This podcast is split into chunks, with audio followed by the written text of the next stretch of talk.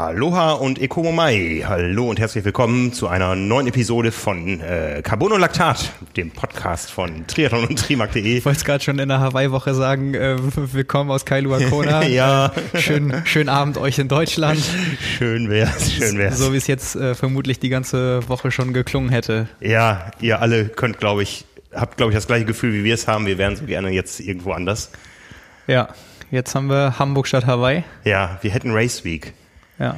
Wir haben, wir haben, uns ja schon äh, wenigstens teilweise das Hawaii-Feeling in die Redaktion geholt und heute Mittag mit allen hier Poke gegessen. Ja. Und so ein bisschen äh, ja, Hawaii-Flair versprüht. Ja, ja, nicht vom Dapoke-Schack, sondern äh, und auch nicht ganz frisch aus dem Meer. Ja, ach ja, wir vermissen es. Tja, irgendwann wieder. Dann wissen wir es alle mehr zu wertschätzen. Aber Ja.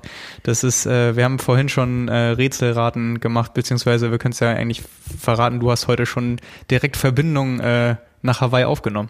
Ja, da kommen wir später zu. Ähm, wir werden natürlich über Hawaii reden. Äh, heute ist Dienstag, heute wäre die Nationenparade gewesen.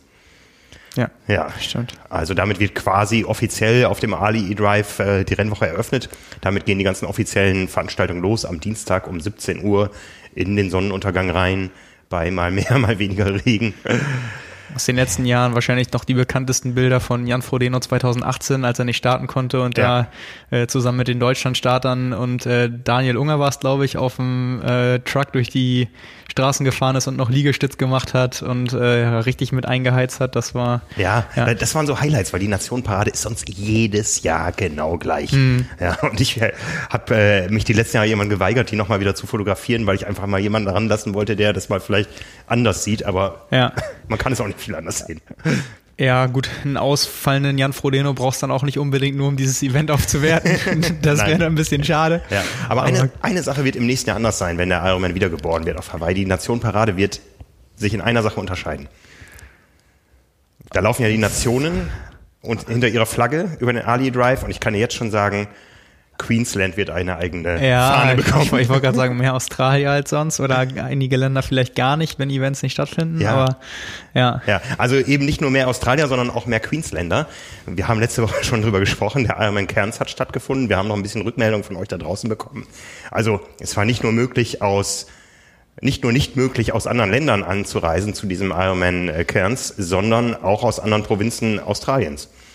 Das war sehr schwer. Du hast ein paar Zahlen dazu. Also ähm, die Quali war außergewöhnlich. Ja, genau, wir haben ja letzte Woche schon drüber gesprochen. Von daher ist das nur ein kleiner Nachtrag, weil auch viele Ergebnisse und Einordnungen noch nicht einsehbar waren zu dem Zeitpunkt. Also es waren 215 Athleten im Ziel, was ja für eine Asien-Pazifik-Meisterschaft, die ist ja auch, weil du gerade schon gesagt hast, auch innerhalb Australiens war das Reisen nur schwer bis gar nicht möglich. Äh, Das heißt, diesen Namen hätte sie einfach schon per se nicht verdient gehabt, aber das hätte dann eben auch bedeutet, dass man wahrscheinlich die Slots hätte reduzieren müssen. Jetzt waren es dann eben die 75 äh, für, für die Age-Grupper. Es waren von äh, den äh, 199 Age-Groupern, die es ins Ziel geschafft haben, 23 Frauen, was auch natürlich dann schon, gut, die Gesamtzahl ist schon sehr wenig, aber das ist natürlich sehr, sehr überschaubar insgesamt. Ähm, die, von denen ähm, oder für diese 23 äh, Age-Grouper-Frauen gab es dann 12 Slots. Also eine unfassbare Quote, die es vielleicht kein zweites Mal jemals geben wird. Ja, bei, bei Männern ja ähnlich. Insgesamt gab es 75 Slots für die knapp 200 Age-Gruppe. Ja, ja, genau. Man, also ja, Ja, ja. 75 zie- zieht man die 12 von den Frauen ab, äh, bleiben 63 für die, was sind's dann, 176 Männer.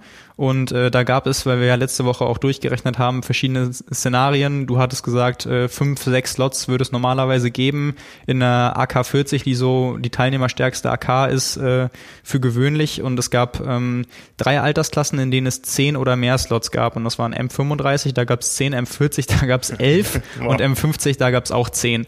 Und wenn man dann eben bedenkt, dass äh, insgesamt dann auch nur bei den Age-Groupern 176 Männer im Ziel waren, dann ist das natürlich, also jetzt muss ich mal kurz durchrechnen, ja, so un ungefähr jeder Dritte, ein bisschen mehr als jeder Dritte hat dann quasi einen Slot bekommen. Ja. Also einfach schon von der Teilnehmerverteilung, das ist natürlich, also kann mir nicht vorstellen, dass sowas, dass es sowas nochmal geben wird. Von daher, ja, werden, wie du schon gesagt hast, Queensland auf Hawaii dann wahrscheinlich eine eigene, eine eigene Flagge. Ja, wer weiß, vielleicht kann im nächsten Jahr auch jeder, jeder Triathlet aus Port Elizabeth in äh, Südafrika auf Hawaii starten. Ähm, wir wissen es noch nicht, ne? Ja.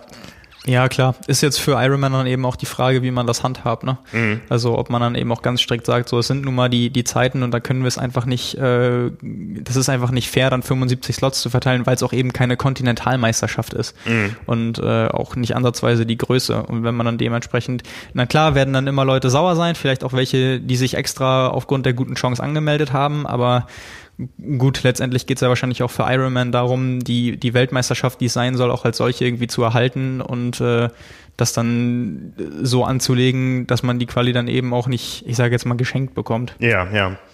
Ja, es ist immer schwierig, Regeln zu ändern, nachdem die Klar. Leute sich angemeldet haben. Von daher, ja. Ähm, ja, ich erinnere mich an das Gespräch, äh, eins der Hintergrundgespräche mit Ironman in diesem Jahr, wo es dann hieß, die Quali wird nie so einfach wie in Hamburg. Ja, gut, hat sich alles erledigt. Ja, ja ja, wir haben schon angekündigt, äh, wir haben Gesprächspartner heute und ähm, wollen ein bisschen über das Thema Hawaii reden von Leuten, die da äh, mindestens genauso viel, nein, viel, viel mehr Ahnung haben wie wir. Und da versuche ich jetzt gleich einmal die erste Verbindung herzustellen. Ähm, und zwar geht es los. Wir versuchen zu erreichen einen Mann, den wir schon viele, viele Jahre kennen, äh, der sehr viel für den Triathlonsport in Deutschland ja, getan hat, ihn fast mit erfunden hat, den wir auch deswegen schon mit dem Lifetime Award unserer Zeitschrift Triathlon ausgezeichnet haben. Wir telefonieren mit Hannes Blaschke, der jetzt auch nicht auf Hawaii ist, sondern im schönen Allgäu. Und da stellen wir jetzt mal die Verbindung her.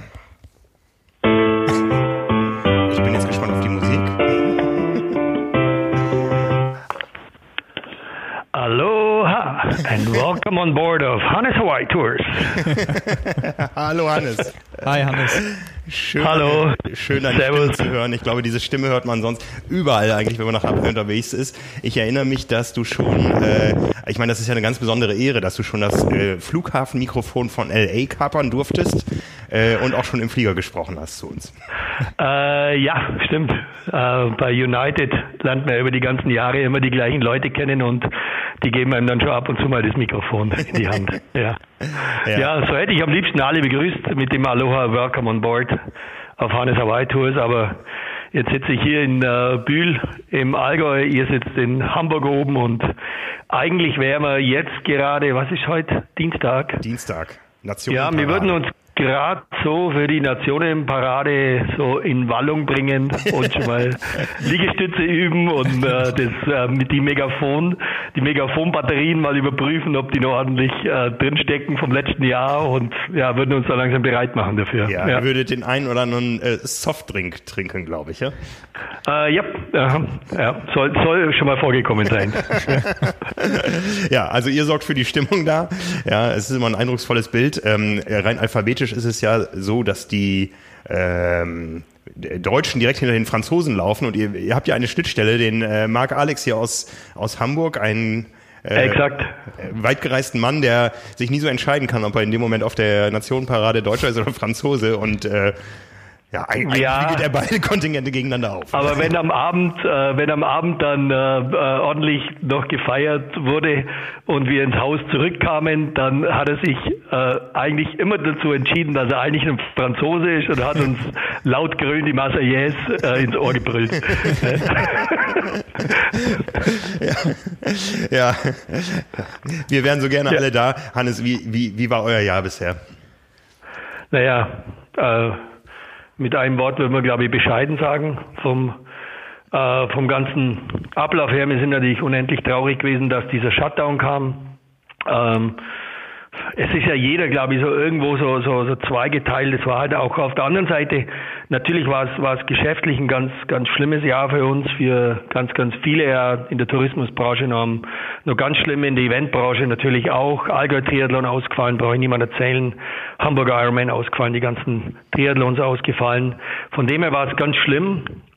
Äh, geschäftlich, äh, auf der anderen Seite hat ja jeder auch mal wieder, glaube ich, so mitbekommen, was so eine Entschleunigung auch an positiven Dingen mit sich bringt. Und man hat sich, glaube ich, so ein bisschen darauf besonnen, was ihm eigentlich wirklich wichtig und lieb ist. Und ähm, und hat bestimmte Dinge auch wieder zum Schätzen gelernt und, äh, und wird wahrscheinlich dann, ich sitze jetzt gerade hier unten im, im, im Tourismusbüro bei uns, in, habe eine Festleitung braucht heute äh, und bin gerade über einen Mythos Hannes Hawaitus Prospekt äh, gestolpert und schauen wir gerade da die Bilder so an mhm. und ich glaube, man wird dann auch wieder, wenn es denn mal wieder losgeht, dann wieder unheimlich schätzen und vielleicht äh, doppelt schätzen, dass man wieder reisen kann und dass man sich wieder so frei bewegen kann. Und äh, vielleicht tut uns emotional dieses Jahr Pause da ganz gut, um einfach bestimmte Dinge wieder ins richtige Licht zu setzen. Ja, ja. Aber wir sind uns, glaube ich, alle einig und sicher, es wird nie wieder so normal werden, wie es war, zumindest nicht in absehbarer Zeit. Wenn wir jetzt äh, über euer Kerngeschäft sprechen, ein großes Rennen musstet ihr auch absagen in diesem Jahr, aber euer Jahr geht ja eigentlich immer schon schon schon im alten Jahr los mit äh, den ersten Trainingscamps auf den Kanaren. Ja. Ähm, ja. Ihr habt auch neue Ideen, habe ich gesehen. Ja, ähm, die Menschen möchten vielleicht gar nicht mehr so weit reisen oder können es auch nicht äh, zu Trainingscamps. Ähm, in welchen Überlegungen steckt ihr derzeit so? Naja, wir haben äh, dieses Jahr im August schon mal zwei Camps im Allgäu hier veranstaltet. Wir haben ja das große Glück, dass wir dass wir hier in so einer wunderbaren äh, Gegend leben, wo man natürlich ganz, ganz klasse trainieren kann. Wir haben ein unheimliches Glück gehabt, dass wir zwei Wochen äh, gutes Wetter erwischt haben, auch bei uns. Das ist ja nicht äh, so Gott gegeben hier. Ähm, da regnet es ja auch mal ganz gerne ein paar Tage bei uns, aber ja, die Hamburg. Camps, ja, ja, da, da, da ist Hamburg und Allgäu sich so ziemlich ähnlich in der Hinsicht, aber das war es dann auch schon, glaube ich.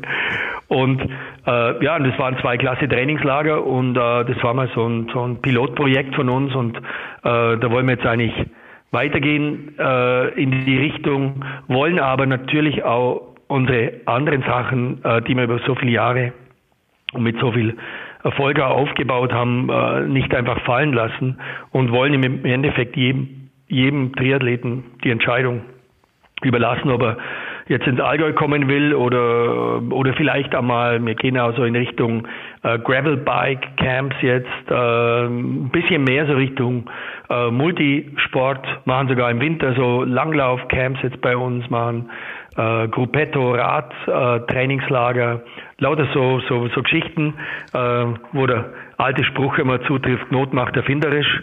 Äh, Dinge, die man eigentlich schon immer machen wollte, aber dann eben in dem in der ganzen Hektik vom Jahr und in dem ganzen Hamsterrad, wo man immer drinsteckt, dann doch nicht macht, weil eben schon wieder die nächste Reise ansteht und die nächste und die nächste.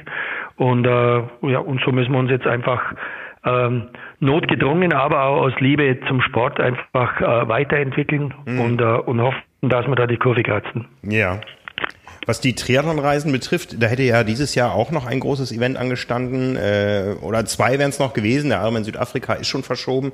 Ich glaube, der Ironman in Mexiko, äh, in Cozumel, der steht noch. Ja, das war auch immer ein großes Reiseding von euch. Gibt's, ja, gibt's da noch der steht noch und du wirst lachen. Ich habe vor vor äh, zwei, drei Tagen angefangen. Ich habe vom, äh, vom Klaus von uns die Liste bekommen. Das sind tatsächlich 15 hartgesottene äh, Triathleten da, die da hinfliegen wollen. Und äh, ich habe jetzt schon mit allen telefoniert und habe sie äh, gefragt, ob sie ähm, das eigentlich eher als Witz oder als Ernst empfinden. Aber die sind alle heiß, die wollen alle. Und äh, wollen alle mit mir darüber fliegen. äh, die meisten fliegen nur rüber, wenn ich mitfliege. Und, das kann ich aus ähm, persönlicher dann, Erfahrung von 2019 gut verstehen. ja, und äh, äh, genau, Simon, du bist ja dabei, du warst ja letztes Jahr drüben. Und äh, ja, und jetzt bin ich echt wirklich gerade so hin und her gerissen, ob, ob wir jetzt die Reise anbieten sollen, ob wir es machen sollen. Aber im Moment glaube ich, dass ich das machen wird. Und äh, ich möchte natürlich auch, und wir wollen von Hannes Awaitus natürlich einmal irgendwann wieder ein Zeichen und ein Lebenszeichen setzen und sagen, ey, uns gibt's noch und mhm. man kann immer noch reisen. Und äh, wenn man aufpasst, dann äh, glaube ich, sind wir, wenn man jetzt sich jetzt nicht in totale Hotspots da reinbegibt, äh, glaube ich auch ganz gut aufgehoben. Ähm, und Cozumel ist, glaube ich, auch von dem, was ich jetzt gehört habe, ähm, Corona-mäßig ziemlich verschont. Der 73 hat vor ein paar Tagen stattgefunden. Ja, haben wir letztes und, Mal äh, hm. Ja, genau. Ich bin mit den Veranstaltern in Kontakt und also könnte tatsächlich sein, dass wir jetzt in einem Monat mal wieder ganz zart äh, mal wieder loslegen. Und ich bin nicht trainiert. Mein Gott. Tja.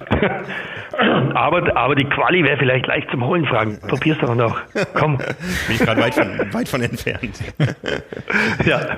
Wenn wir jetzt gerade ähm, auch aufgrund der Rennwoche oder der eigentlichen Rennwoche über Hawaii sprechen, würde mich mal interessieren. Ich glaube, Frank steht mittlerweile bei 21 oder 22, 22 Hawaii.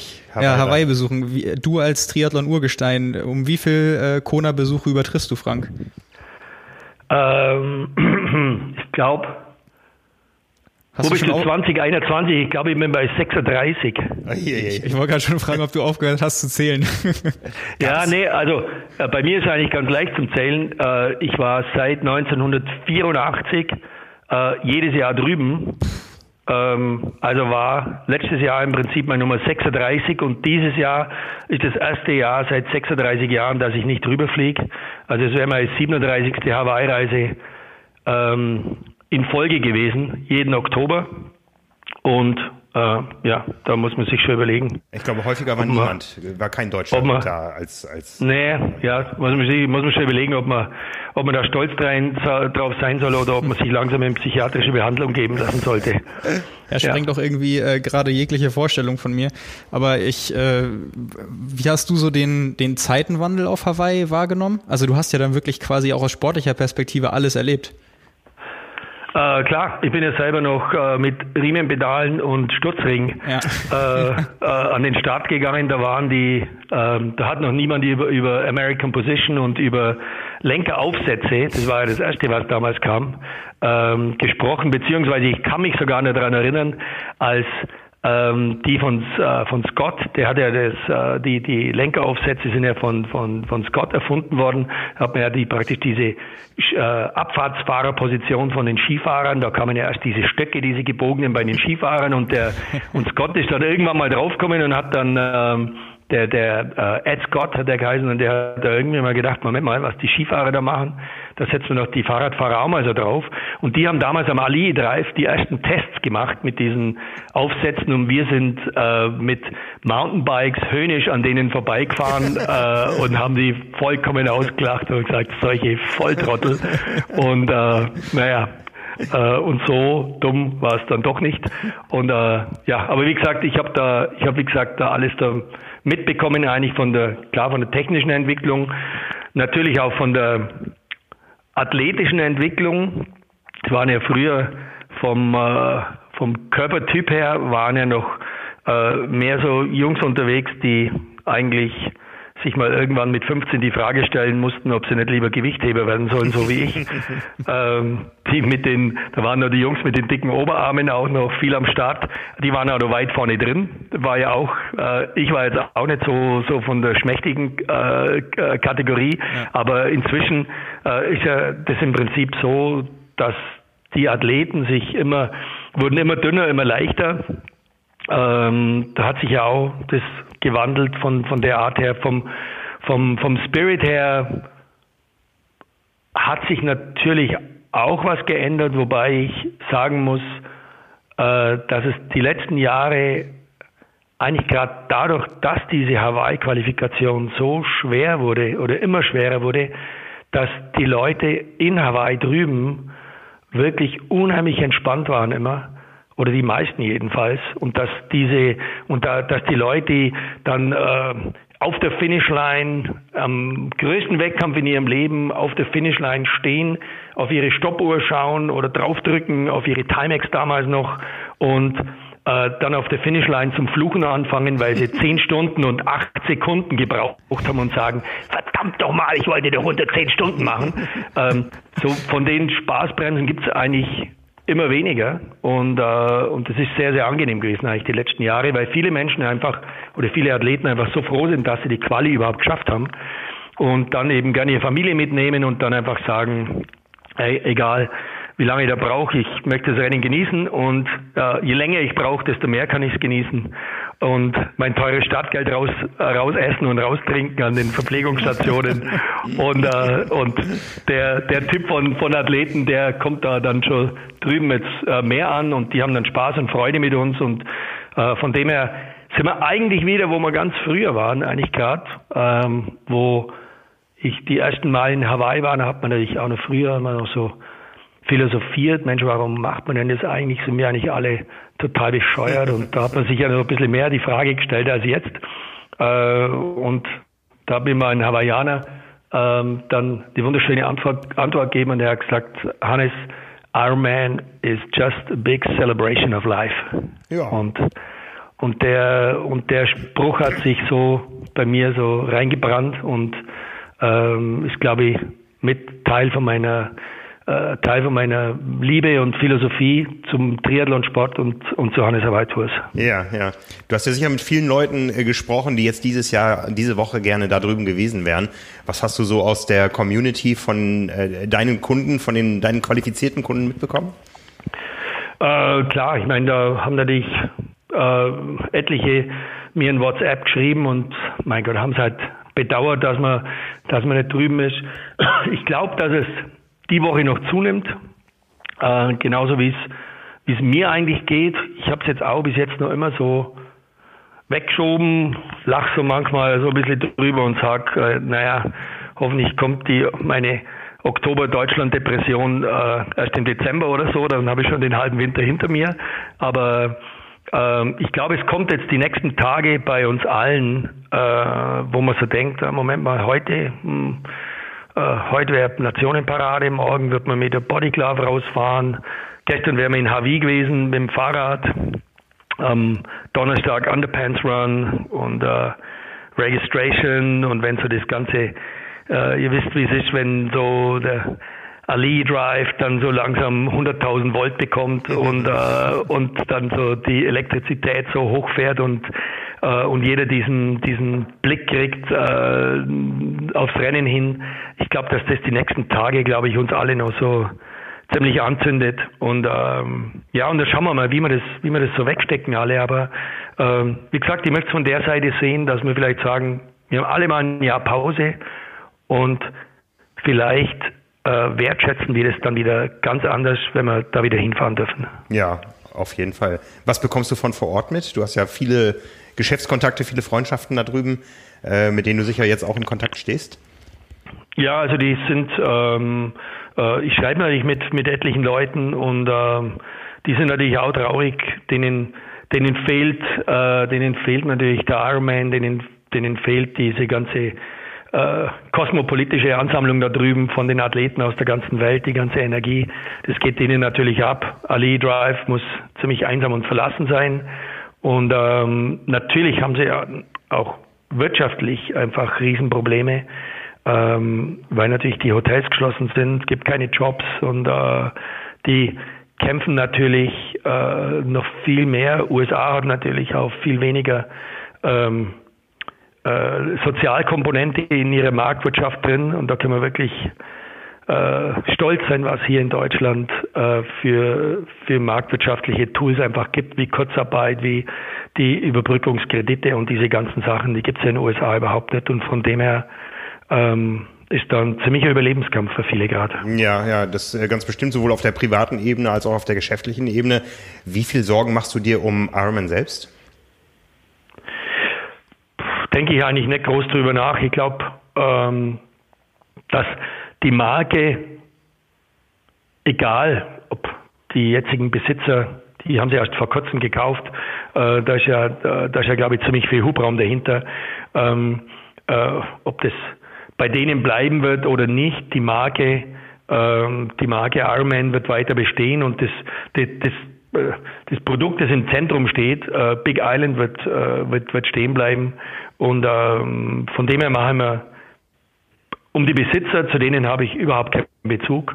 Da machen wir jetzt auch nicht die Riesensorgen drum, aber ich glaube, die Marke, die Marke Ironman wird, äh, wird bestehen bleiben. Ich hoffe natürlich auch, dass die, äh, dass die Leute, mit denen wir auch befreundet sind, natürlich auch, auch in Deutschland, äh, wie in Pascal Morion, wie, die, wie, wie in Olli Schick bei euch oben in Hamburg, äh, die ganzen, äh, die Jana Cordes, mit denen wir zu tun haben, die ganzen Leute halt für Armin arbeiten. Ich hoffe natürlich für die alle, äh, dass die weiter in, in, in Brot und Arbeit bleiben und dass das äh, und, und dass es weiterläuft, das Ganze. Ja, ja. Klar. Du bist ja muss ich mir auch um, um uns selber muss ich mir natürlich auch Sorgen machen. Wir müssen auch schauen, ähm, wie lange das gut geht. Ich meine, jede Firma, äh, da brauchen wir uns gar nichts vormachen, jede Firma hat halt so und so viel äh, Sprit im Tank und, ähm, und, und kann so und so lang in, in so einer Zeit durchfahren, aber ewig geht es halt nicht. Mhm. Wie sieht's denn aus? Äh, Trainingscamps äh, sind ausgeschrieben von euch im Frühjahr. Buchen die Leute gerade?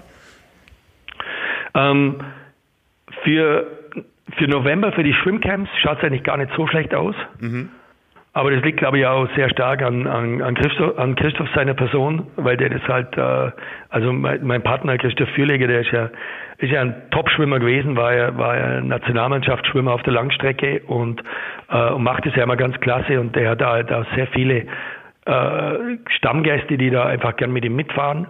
Fürs Frühjahr ähm, ist die Buchungssituation noch sehr verhalten. Mhm. Also wobei sich das auch dann schnell ändern kann. Ich meine, ähm, ich war ja selber in Mallorca unten vor ein paar Wochen, musste nur ein paar äh, Fahrräder holen und ein paar Dinge noch erledigen unten und ähm, ja, also man hat sich da ganz normal bewegen können und, und, und alles. Und ich habe gedacht, Mensch, eigentlich, eigentlich müsste es möglich sein, aber es weiß ja keiner, wie die Beschränkungen kommen. Ja. Aber heute von Mallorca, vom Hotel wieder was bekommen, dass unten alles top ist und dass sie sich wieder darauf freuen.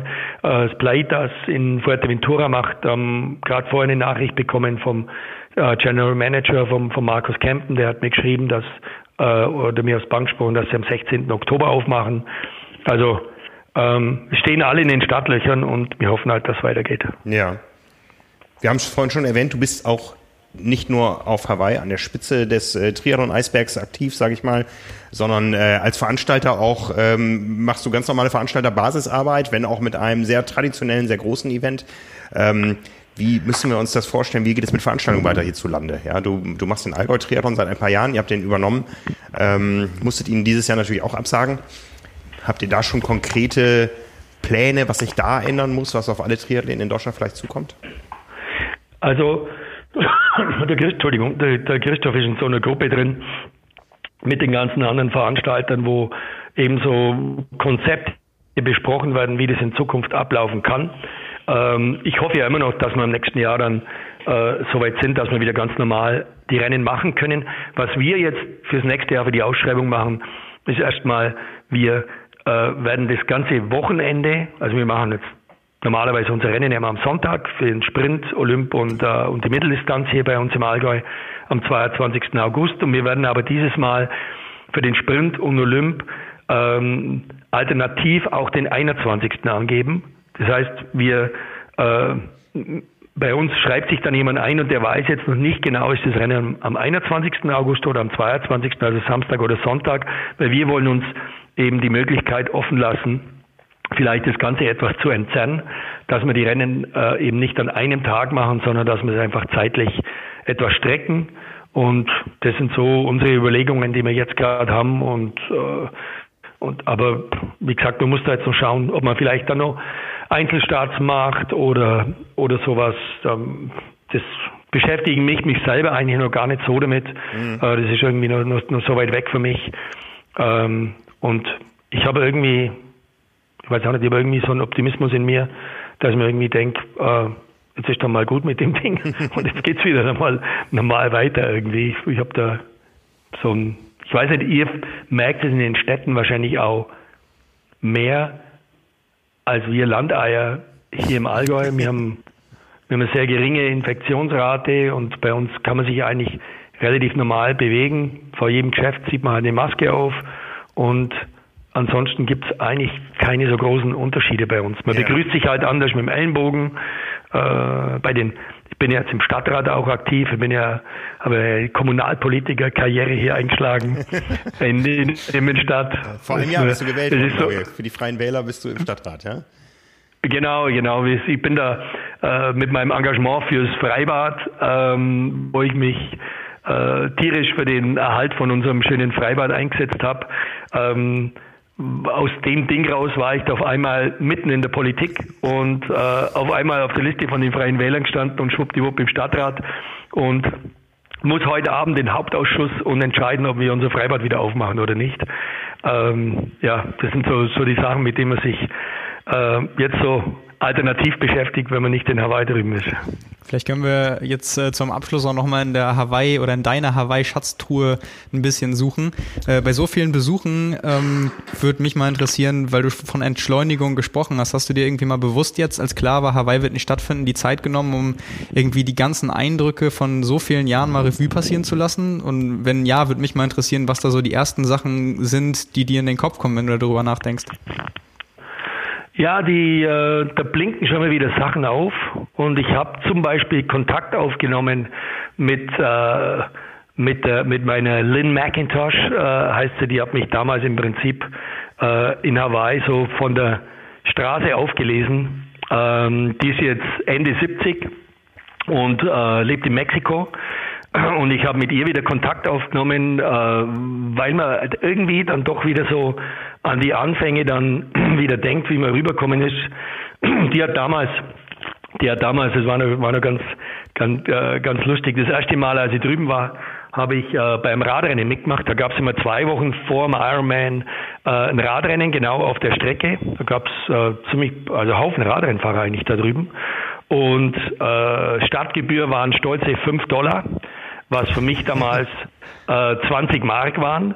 Also vier, vier Mark für, für einen Dollar muss man damals zahlen und äh, äh, ihr, werdet mir das nicht glauben, aber das war echt ein Haufen Geld für mich. Ich habe für die ganze Zeit da 500 Dollar gehabt und habe kein nichts gehabt zum Übernachten, gar nichts. Habe dabei so ein paar äh, Marihuana-Pflanzern äh, auf dem Teppichboden geschlafen vorm, vorm, äh, äh, vorm Kühlschrank und jedes Mal, wenn die in, in der Nacht kommen sind und sich ein Bier geholt haben, haben sie mir die Kühlschranktür gegen den Kopf kaut.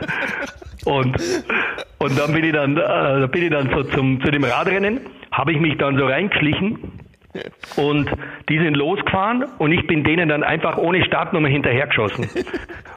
Und ähm, habe dann gleich so irgendwo äh, Waikaloa draußen oder sowas eine Attacke gefahren mit einem und schwuppdiwupp, wir waren weg, wir zwei.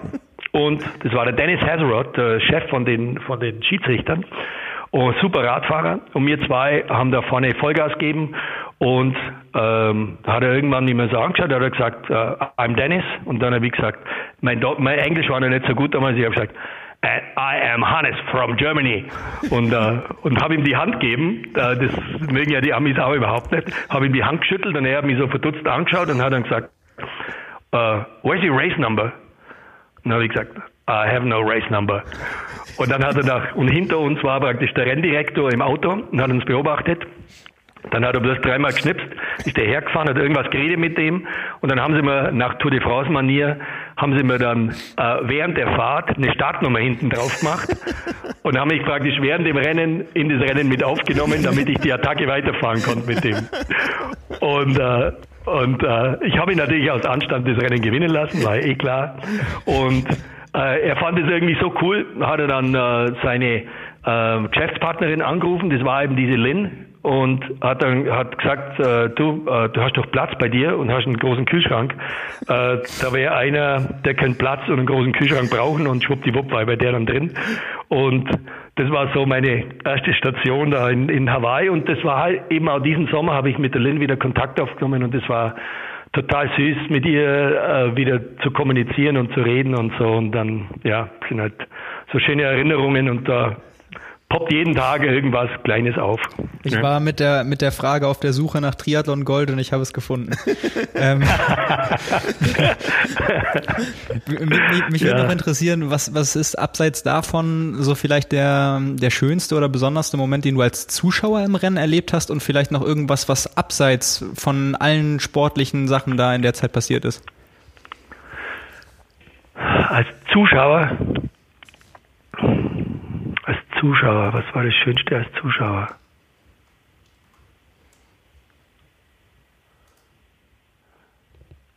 Ich glaube, als Zuschauer ist es für uns einfach jedes Jahr wieder total schön an unserem Spot bei Kilometer 40 zum Stehen auf dem Highway äh, von äh, ACDC bis sonst irgendwas alles aufzulegen und dann wenn die Athleten dann zurückkommen, wenn sie rausrennen, sind sie meistens nur ganz fokussiert und ernst, aber wenn sie, wenn sie zurückkommen aus dem Grillofen da draußen um, bei Kilometer 40 sind und dann merken, äh, ich habe es geschafft ich bin durch und äh, und wir legen da einen geilen Rap-Song oder sonst irgendwas auf. Und wenn die dann mit uns zum Tanzen anfangen auf dem Highway draußen, ähm, ist einfach die geilste Energie überhaupt äh, und da spürt man einfach so den Funken zwischen Athleten und zwischen Zuschauern äh, einfach so überspringen und dann ist es genau das, was ich vorher gesagt habe, dann kommt der Moment, wo man sagt,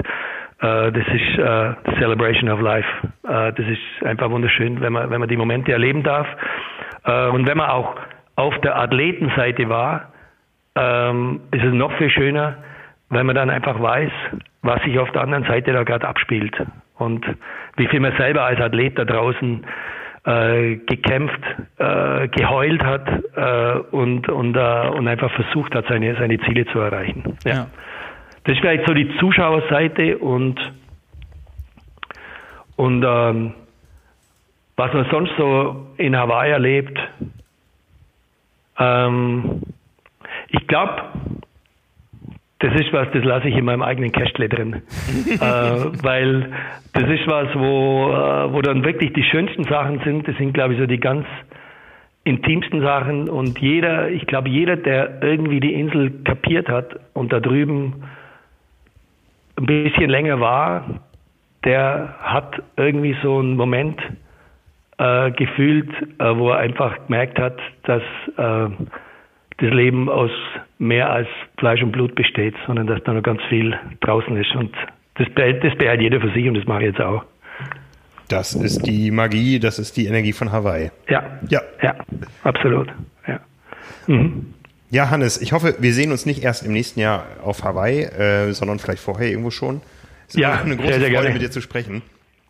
Ja, und Simon, was machst du mit, dein, mit deiner Hawaii-Quali? Naja, nächstes Jahr im Oktober. Dann, nächstes Jahr Oktober. Dann ich habe ja hoffentlich auch. Ja, ich haben die eigentlich schon fürs nächste Jahr, jetzt ich, äh, muss ich euch fragen, weil sie sagen, hey, das musst doch du wissen. Gibt's gibt's einen Termin fürs Rennen das nächste Jahr oder oder sind die immer oder sind sie noch ein bisschen am, am rumeiern? Nee, nee. 9.10. 9. Oktober. 9. Oktober ist das jetzt fix, weil ich habe ja äh, den den Organisatoren schon vor sie den Februar-Termin gemacht haben, der hat mir sowieso überhaupt nicht gepasst, weil da, ja, egal, ist ja wurscht.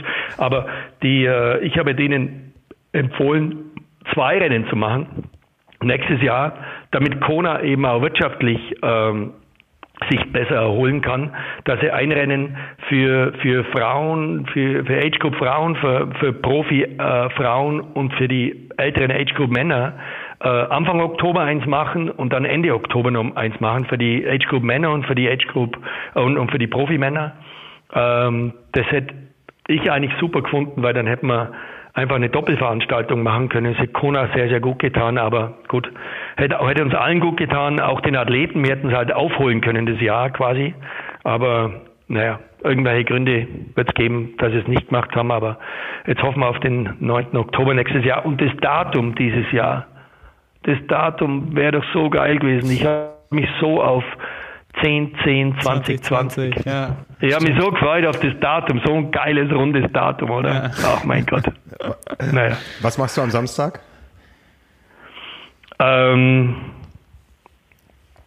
gute Frage. Was mache ich am Samstag? Wahrscheinlich mit meinen Kindern Fußball spielen und versuchen, und versuchen, meine Gedanken an Hawaii zu verdrängen irgendwie.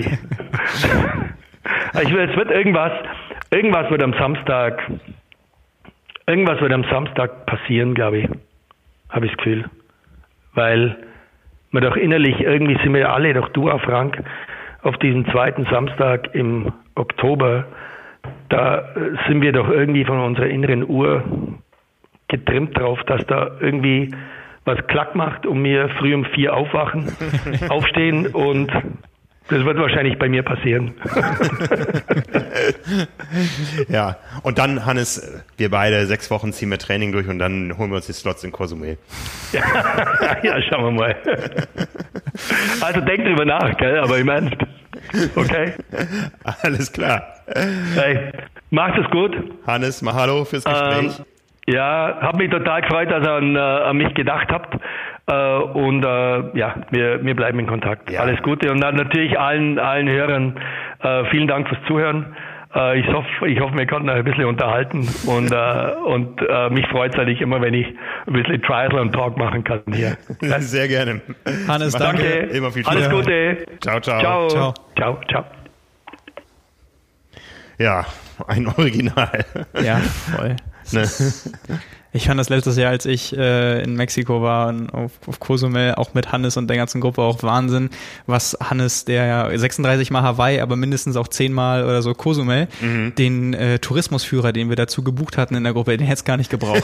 der war wirklich nur alibimäßig da. Also was äh, Hannes da immer wieder auch geschichtlich auspacken konnte. Ich war zwischenzeitlich oder am, am Anfang war ich echt skeptisch, ob der sich das gerade ausdenkt und irgendwie mir das Blau vom Himmel erzählt oder ob das wirklich stimmt. Aber das hat er Ja. mit so vielen Jahren so verinnerlicht und auch so viel Erfahrung da selbst gesammelt, dass es wirklich, äh, also unterhaltsamer wird's nicht mehr. Ja, das ja, ist ja, Wahnsinn. Ja. ja, er liebt das richtig, ja. Und äh, ich kann das nachempfinden, was er da gesagt hat. Äh, Du brauchst echt ein paar Jahre oder oder eine gewisse Zeit, die du da warst, um das alles wirklich zu verstehen, was da passiert. Ja, also ähm, es ist doch irgendwie äh, ein, ein enorm abgelegener Ort mit einem sehr großen Eigenleben und äh, die ganzen Hintergründe und so. Ja, das äh, und keiner kennt sie so wie Hannes. Tja, das stimmt wohl. Ja. Ja, das ist äh, eine außergewöhnliche Hawaii-Woche. Ähm, aber Hannes hat schon angedeutet, wir sind alle irgendwo äh, ja da und wissen alle noch nicht, was wir am Samstag machen. Ähm, auch Ironman unterhält uns über diese Woche. Hat einiges am Programm aufgefahren. Äh, ein paar Klassiker finden auch ganz normal statt. Ja, äh, Bob Babbitt macht seinen Breakfast mit Bob. Ja, ich habe vorher mal reingeschaut, äh, war so ein bisschen erstaunt, dass es irgendwie keinen interessiert so von den Zugriffszahlen diese Woche. Ähm, der große Bob Babbitt, wenn er da talkt. Ähm, aber es gibt noch einiges anderes an Programm. Ich fand das bei, bei Bob Babbitt, ich habe auch mal reingeschaut, fand ich so äh, eindrucksvoll, dass offensichtlich sein äh, Kollege, der immer vorher mit der Ukulele äh, verschiedene Lieder Poncho zum, Man. genau, zum, zum Besten gibt, dass der offensichtlich ja vor Ort ist, der, der lebt ja auch da. Ja. Und äh, da dann das, das Intro, was immer vor den Interviews kommt, die jetzt halt dann digital stattgefunden haben, äh, was dann eingespielt wird, dass er ganz normal da beim Hugo's on the Rocks, bei dem äh, kleinen Restaurant da, wo sonst immer die Gespräche stattfinden in der Hawaii-Woche, dass Ja. er sich da vorgestellt hat und dann mit seiner Ukulele auch dann die Intros eingespielt hat und die werden jetzt nur einfach vorgesetzt, aber ja, für den ist halt jetzt auch Hawaii-Woche, auch wie sonst, nur halt ganz allein. Ja, ja, ja. Ja, aber auch, auch schön, schön aufgemacht und erinnert auf jeden Fall an die, ich sag mal, Normalität, die man sonst so kennt. Ja, Nee, ich habe, du, weil du Underpants Run gerade angesprochen hast, das wäre am, am Donnerstag. ja. Die, die haben sich doch auch was einfallen lassen. Ja, es gibt auch den virtuellen Underpants Run und äh, wir sind noch dran an einer Geschichte. Es gibt vielleicht auch den Hamburger Underpants Run. Also nicht, äh, keine Angst, äh, Simon und ich, also zumindest ich werde da nicht mitmachen. Äh, ich habe ja auch noch was einzulösen. Das muss ich auch noch machen. Also wenn das zustande kommt, dann sag mir noch mal rechtzeitig Bescheid, weil dann muss Nils auch noch was von zu Hause mitbringen. Okay, okay, okay. Ja, bin ich sehr gespannt. Ähm, ja, mh, wir haben es schon erwähnt letzte Woche. Ironman hat auch ein virtuelles Rennprogramm diese Woche. Wir haben das am Sonntag, glaube ich, auf der Website veröffentlicht. Ich stelle gerne nochmal die Shownotes äh, zusammen nachher. Da nehmen wir das nochmal mit äh, rein. Das äh, Ironman Virtual Race äh, diese Woche in, in dreifacher Ausführung. Man kann jetzt schon quasi die Kilometer sammeln für die Ironman-Distanz bis zum Sonntag. Man kann das Ganze innerhalb von drei Tagen machen oder eben auch innerhalb von 17 Stunden. Ähm, Schwimmen, äh, Radfahren auf Ruby, auf dem Originalkurs äh, mit Queen K Highway, mit Palani Road, mit der Straße nach Harvey hoch und so. Ähm, ja, wenn man das mal machen will, äh, hat man jetzt die Chance, das Ganze eben virtuell zu erleben und dann Marathon, Indoor, Outdoor. Ähm, ja, wir wissen noch nicht, wie das Wetter wird am Wochenende. Äh, auch Swift hat eine Aktion, äh, die nennt sich ähm, 17 Hours of Kona. Startet am Samstag um 19 Uhr. Warum Samstag äh, um 19 Uhr? Das wäre Hawaii-Startzeit. Wir sind zwölf Stunden voraus. Also der Samstag 19 Uhr ist 7 Uhr Ortszeit. Und dann geht es eben über 17 Stunden, wo man jede Stunde in ein neues Event einsteigen kann. Äh, 17 Stunden, weil 17 Stunden Cut-Off-Zeit. Cut-Off-Zeit beim Ironman Hawaii endet also Sonntagmittag um 12 und da gibt es verschiedene Events. Ähm, stündlich starten neue Rad- und Laufabschnitte als Social Events, also keine Rennen. Geht los um 19 Uhr, wo man entweder mit äh, Meredith Kessler laufen kann auf äh, Swift, also auf dem Laufband, äh, oder eben Radfahren kann mit Javier Gomez und Terenzo Bossone. Ja, ich habe das gestern gesehen. Das war so auf den verschiedenen Plattformen, auch bei Swift selbst, mit so einem Kurzvideo, alle Profis, die dabei sind am Wochenende. Also die, die Liste ist lang. Also die, viele, die sonst wahrscheinlich auf Hawaii gestartet wären, mit ja. denen kann man das eben jetzt wenigstens zusammen so ein bisschen zelebrieren. Ja, wenn wir mal so, so durchscrollen, die Highlights, 21 Uhr gibt's dann den äh, Stunden-Ride mit Lionel Sanders und wieder Frau Kessler. Dann äh, schauen wir mal, wer da noch kommt. Äh, Michele Jones, ähm, Ironman Champion. Äh, wir hatten letzte Woche sie in der Bildergalerie bei uns auf der Seite, wo sie eben nicht Olympiasiegerin in Sydney wurde, also schon lange dabei. Startet um 23 Uhr. Äh, laufen kam er mit Sarah True um Mitternacht. Es geht nur eine Stunde, das sollte sie schaffen. Soweit böse, ja. Aber äh, Sarah True in, in Deutschland, glaube ich, vor allen Dingen bekannt durch ihr Ausscheiden damals beim Ironman Frankfurt. Ne, ja, als zumindest wer, wer sie vorher noch nicht kannte, äh, ist da bei der Geschichte nicht drum rumgekommen, sie kennenzulernen. Ja, ja. Wer durchhält, die Nacht 21, nein Quatsch, 1 Uhr morgens in der Nacht zum Sonntag, kann man mit Mark Allen Radfahren oder mit Lionel Sanders laufen. Ja. Für was würdest du dich entscheiden? Das ist eine Frage. Keine Senders laufen. Ja. Das hätte ich nämlich sonst, äh, wann wäre es denn gewesen? Letzten Samstag auch gemacht. Ja, Sarah True läuft nochmal um drei Uhr morgens. Äh, Craig Alexander und Caroline Steffen starten gleichzeitig auf dem Rad. Und aus deutscher Sicht wird es dann interessant. Äh, 7 Uhr morgens zum Frühstück. Der Ride mit Josh Amberger und Sebastian Kienle. Ja. Das hat doch was, ne? So Stunde Frühstücksfahrt mit den beiden. Ja. Ja. Eine Stunde später Nils Frommholt und Laura Sildel. Und dann haben wir noch, es gibt nur wenige Events, die exklusiv sind. Um 10 Uhr am Sonntagmorgen der Ride mit Jan Frodeno. Vermutlich das Highlight, ne? Ja, das ist äh, sicher das Highlight. Da gibt's auch kein paralleles Laufevent. Das startet, startet eine Stunde später dann mit Craig Alexander. Und zum Schluss um 11 Uhr bis 12 Uhr bis Cut-Off gibt es dann nochmal einen Ride mit äh, David McNamee und Lucy Charles Buckley. Ja, also wirklich sehr namhafte Liste. Ja, ich werde vier mitmachen. Ich weiß noch nicht. Ein, ein um 19 Uhr, ein um 2 Uhr nachts, ein um 8 Uhr morgens und Nein. ein um 10. nicht, nicht gleichzeitig verteilt. Äh, nee, also, Hin, hintereinander wäre nicht weniger eindrucksvoll. Ja, ja, also den, den, den, den Ride mit Jan Frodeno, den, den mache ich doch mit. Ja. Ne? Ja, Mal also, gucken. Ir irgendwo werdet ihr, werdet es noch erfahren, wo ich, wo ich fahren werde. Und äh, ja, wie gesagt, das Ganze auf Swift. Am Samstag um 19 Uhr geht es los. Den Link stellen wir natürlich auch in die Show Notes. Ich habe heute Morgen mein Swift wieder aktiviert. Nein, ich bin neulich schon mal gefahren. Da, das war so die, die, die Zeit, wo alle wieder ihr Swift aktiviert haben, wo erstmal ähm, eine halbe Stunde ähm, das Update installiert werden musste, weil wahrscheinlich die Zugriff auf den Server so, so groß waren. Aber ähm, ich bin wieder indoor unterwegs. Du ja sowieso, oder? Jetzt nicht. Ich mache schön gepflegt Saisonpause. Ja. Aber dann natürlich äh, sowieso. Gegen halt zu welcher Jahreszeit, aber jetzt im Winter natürlich doppelt und dreifach. Ähm, ja, mache ich dann auch auf Swift weiter. Hochverdient. Ja, bevor wir uns nochmal um Hawaii äh, kümmern, haben wir noch ein paar andere Themen. Ein Thema, was wir letzte Woche ein bisschen größer angekündigt haben, als es dann geworden ist, der London-Marathon hat ein bisschen äh, darunter gelitten, dass aus dem Duell ähm, kein Duell geworden ist, aber trotzdem war der Ausgang äh, anders als erwartet. Ja gut, ich habe ja hier schon, glaube ich, äh, ein, zwei Mal gesagt, die sicherste Sportwette, die man in den letzten sieben Jahren hätte tätigen können, ist Eloy Kipchoge gewinnt einen Marathon. Äh, viel mehr Geld hätte man vermutlich gewinnen können damit, dass man dagegen setzt. Äh, ja, wer das gemacht hat äh, am Wochenende, der ist damit vermutlich sehr gut gefahren. Ähm, nur Achter geworden, hatte zwischenzeitlich, wenn ich das richtig mitbekomme, Probleme mit seinem Ohr und äh, dem hat man das gesamte Rennen über schon angesehen, dass er sich nicht wirklich so gut fühlt und auch die Zwischenzeiten waren da natürlich jetzt verhältnismäßig, aber schon äh, erstaunlich langsam auf wie gesagt 19,6 Runden, die sie insgesamt gelaufen sind und ja so ein bisschen an äh, Brisanz hat das Ganze natürlich auch schon verloren, als zwei Tage vorher klar war, dass äh, Kenenisa Bekele absagt wegen Warnproblem.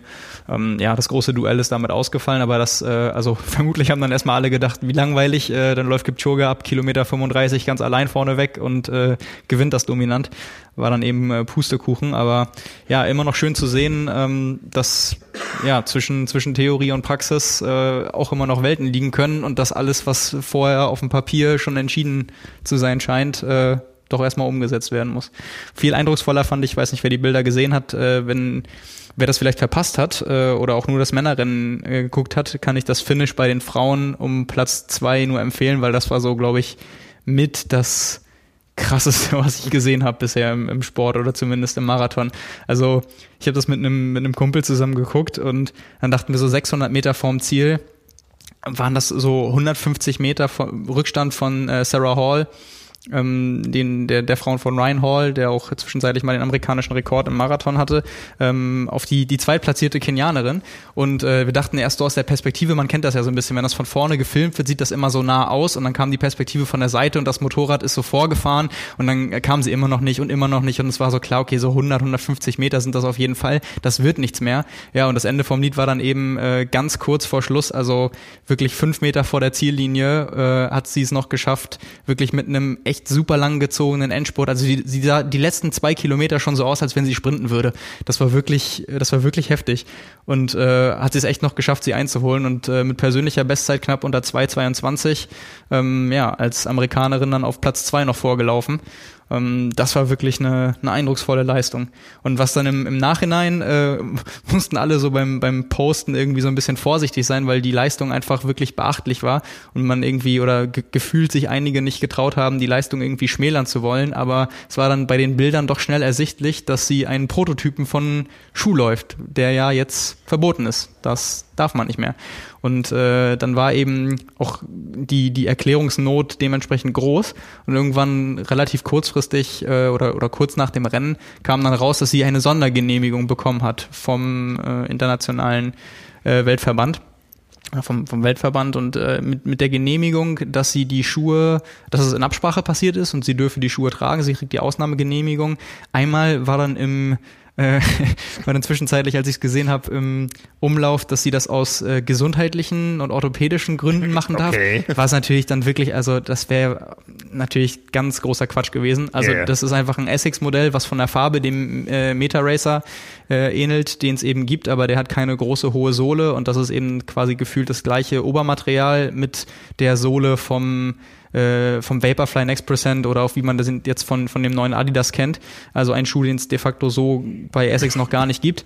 Und dann äh, lag eben auch die, der Wortlaut der äh, Genehmigung vor und da hieß es dann eben, äh, der, der Schuh war schon irgendwie so langfristig geplant und durch den, die Ausnahmesituation äh, Corona-bedingt für die Athleten und auch für die Hersteller äh, war es dann in Absprache eben möglich, weil der Schuh auch vorher geplant war, dass man zu dem Zeitpunkt äh, den dann schon einsetzen darf. In diesem Fall, wenn man es vorher im, im, Juli schon beantragt hat. Also äh, scheint zwar sehr langfristig in Planung gewesen zu sein. Ähm, trotzdem ist jetzt meine persönliche Meinung, ist es widerspricht halt den Regeln. Ja. Das ist kein Serienmodell. Kann das ich ist nachvollziehen, ein, ja. Äh, mhm. ich meine, aus, aus dem Grund wurde, wurden die Prototypen verboten, damit eben gerade das nicht passiert. Und ich meine, wenn halt jetzt alle Weltklasse-Athleten äh, losgehen können und sich einer nach dem anderen Ausnahmegenehmigungen holen können, die mehr oder weniger, sage ich jetzt mal vorsichtig, das hat nichts mit der mit der Athletin oder so zu tun, aber es ist ja so ein bisschen scheinheilig. Also das ist ja nat mhm. natürlich zu 100 Prozent nur aus Performance-Gründen, einfach weil Essex auf dem Markt jetzt noch kein Modell hat, was dann vermutlich in der in dem Ausmaß für einen Marathon konkurrenzfähig ist. Und natürlich möchte sowohl der Hersteller als auch die Athletin darauf nicht verzichten. Das ist auch alles nachvollziehbar. Mhm. Aber dann muss man eben gucken, dass man das hinbekommt und, und sich an die Regeln hält, sonst hat man einfach streng genommen Pech gehabt. Also auch wenn es dann, wenn es das Modell gibt und das vielleicht in zwei Monaten kommt oder erst nächstes Frühjahr, weil es taktisch klüger ist, dann müssen die Athleten halt einen sauren Apfel beißen und es ist vorher nicht möglich, in den Schuhen zu laufen. Also das finde ich halt so ein bisschen, dann, nimmt man sich als Verband ja auch so ein bisschen die Glaubwürdigkeit, wenn keine Events stattfinden und dann der London-Marathon als ganz großes Event und dann wird eine Athletin mit einer wirklich phänomenalen Leistung Zweite und es kommt raus, dass ausgerechnet die Athletin mit einer einzigen Sondergenehmigung ein Modell trägt, was für keinen anderen zugänglich ist. Das mhm. äh, ist dann sicherlich nicht so gewollt, äh, aber dann spielen halt solche Umstände mal zusammen und dann sieht man als Verband auch eben schlecht aus. Also wenn man das dann einfach so durchwinkt. Das fand ich und fanden auch viele andere, wenn man, wenn man sich da so umguckt, da waren viele sich auch einig, dass es dann eben, ja, keine, also dafür muss man die Regeln nicht machen, weil die gibt's ja auch noch nicht so lang. Und ja, ja. Äh, wenn man dann bei der ersten Möglichkeit, wie gesagt, viele Veranstaltungen gab's vorher auch noch nicht, mhm. so dass man nicht gesehen hat, okay, hätten sie es auch schon vorher gemacht oder machen sie es jetzt echt für jeden oder gehen da wirklich dann so ein bisschen taktisch vor. Aber ja, das wird auf jeden Fall spannend für die Zukunft, wie sie damit umgehen. Also ob das jetzt wirklich nur Schall und Rauch ist, äh, diese Regel von Prototypen, oder ob es jetzt zukünftig genauso ist wie vorher auch. Also dass man eben dann sehen kann, äh, gut, es gibt die Regel, aber es hält sich niemand dran und es wird nicht durchgegriffen und alle laufen dann letztendlich doch mit Prototypen durch die Gegend. Mhm. Also Und dazu kommt sogar noch jetzt bei dem ganzen Schuhthema, dass ähm, eventuell manche Sachen ja gar nicht ersichtlich sind. Also was so auch Platten angeht, die verbaut sind, bei manchen Schuhen müsste man den Schuh ja quasi aufschneiden, um wirklich nachzugucken, äh, ob das ob das so ist oder nicht. Dann könnte man ja vom Aussehen genauso bauen und äh, in, in der Mittelsohle kann man ja quasi machen, was man will. Wahrscheinlich nicht, aber ähm, wäre nicht ausgeschlossen, dass man das verbaut, ohne dass man es von außen erkennen kann. Mhm. Und das wird natürlich nicht gemacht. Also die zerstören natürlich nicht die Schuhe von allen Elite-Läufern da.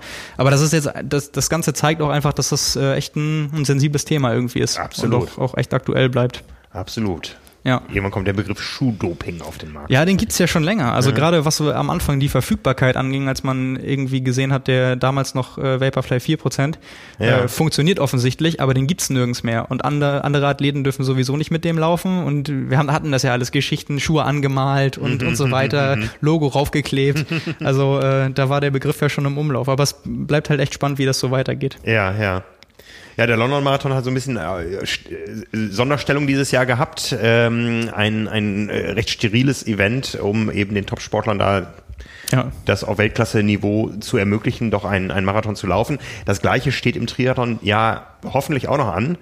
Äh, wir reden über die PTO-Weltmeisterschaft, die erste, die am äh, Nikolaustag am 6. Dezember 2020 stattfinden soll in Daytona, Florida. Wir haben das Thema schon ein paar Mal gehabt, aber was jetzt neu ist, es gibt erste ja, soll man es äh, Startlisten nennen? Startlisten würde ich es noch nicht nennen. Äh, es gibt eine Liste von qualifizierten Athleten, wo wir aber auch von einigen schon wissen, dass die ihre Saison eigentlich abgehakt haben. Äh, von anderen auch schon gehört haben, hm, das ist ganz schön teuer, das ganze Event. Ich setze lieber aufs Jahr 2021. Aber es gibt zumindest ein Start, erste Anzeichen für ein Startfeld. Die Distanz ist inzwischen auch offiziell raus. Zwei Kilometer Schwimmen in einem Bassin innerhalb des äh, Daytona International Speedway. Ich weiß nicht, ob das für Ruderrennen oder Bootsrennen oder so genutzt wird normalerweise.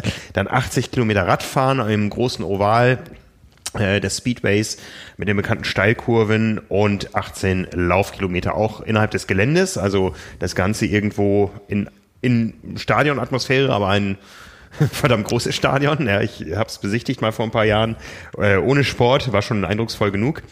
Und ja, starten sollen 50 Frauen und Männer jeweils. Und es gibt die ersten Listen. Da hat man das PTO-Ranking genommen, ähm, ich glaube zum Stichtag äh, 1. Januar oder was 31. Januar also Januar und März, mhm. ja, die beiden Stichdaten wurden, äh, je nachdem, ob die Athleten noch Rennen gemacht haben oder nicht, verwendet, äh, herangezogen. Natürlich sehr langstreckenlastig, das Ranking. Ähm, und es soll noch zehn weitere Startplätze geben bei Männern und Frauen, die per Wildcards vergeben werden, wo ein Gremium jetzt dieser Tage tagt, vielleicht auch schon getagt hat. Die Veröffentlichung soll nächste Woche erfolgen.